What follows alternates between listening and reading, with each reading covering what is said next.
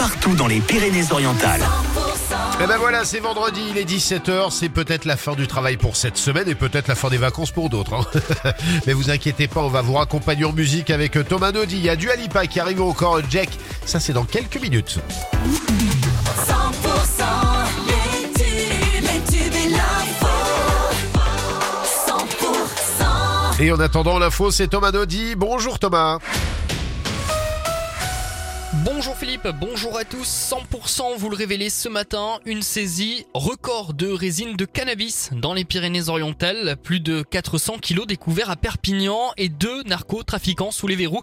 Brice Vidal, les interpellations ont eu lieu mardi soir. Oui Thomas, dans une zone industrielle de Perpignan, l'équipe de trafiquants était probablement surveillée depuis plusieurs mois. Deux véhicules, une ouvreuse et une camionnette remplie de drogue ont été appréhendés. Les chauffeurs, on les appelle des rouleurs, ont été placés en garde à vue. Ils n'ont pas été très loquaces. hein.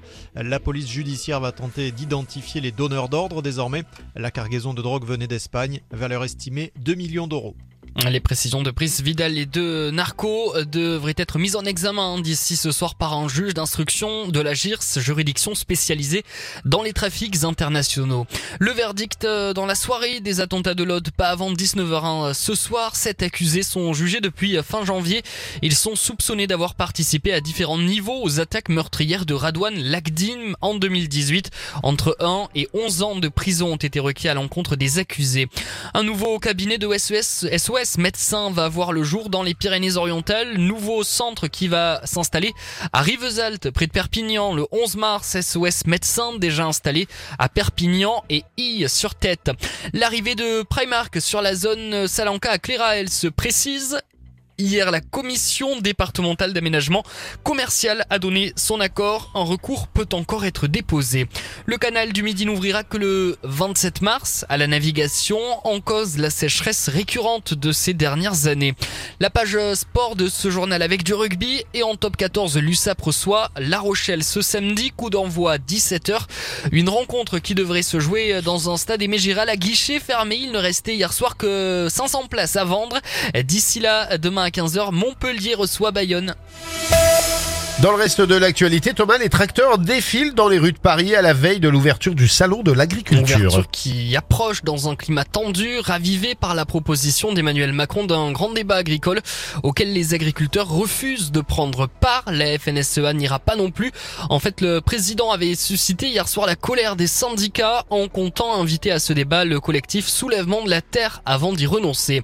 Le cinéma français crèvera-t-il l'abcès? Les regards se tournent ce soir vers l'Olympia à Paris où se tient la 49e soirée des Césars sur fond de libération de la parole autour des violences sexuelles dans le 7e art. Beaucoup attendent des mots de Judith Godrèche, devenue figure du MeToo français après avoir porté plainte contre les réalisateurs Benoît Jacou et Jacques Doyon pour des violences sexuelles et physiques.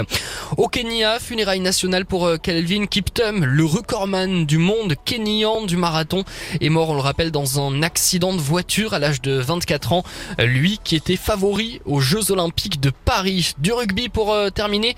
Et le tournoi des Six Nations reprend ce week-end à l'affiche demain Irlande, Pays de Galles à 15h15, Écosse, Angleterre à 17h45 et dimanche France, Italie, ce sera à 16h. Oui, et puis d'ailleurs, il y a les U20 qui doivent euh, jouer aussi euh, ce soir contre l'Italie. Exactement. Hein, oui, contre l'Italie, et ça sera, euh, je ne sais plus où c'est, mais en tout cas, ils jouent ce soir. Voilà. je ne suis pas journaliste, moi, mon cher Thomas. Bon, on se retrouve tout à l'heure à 18h.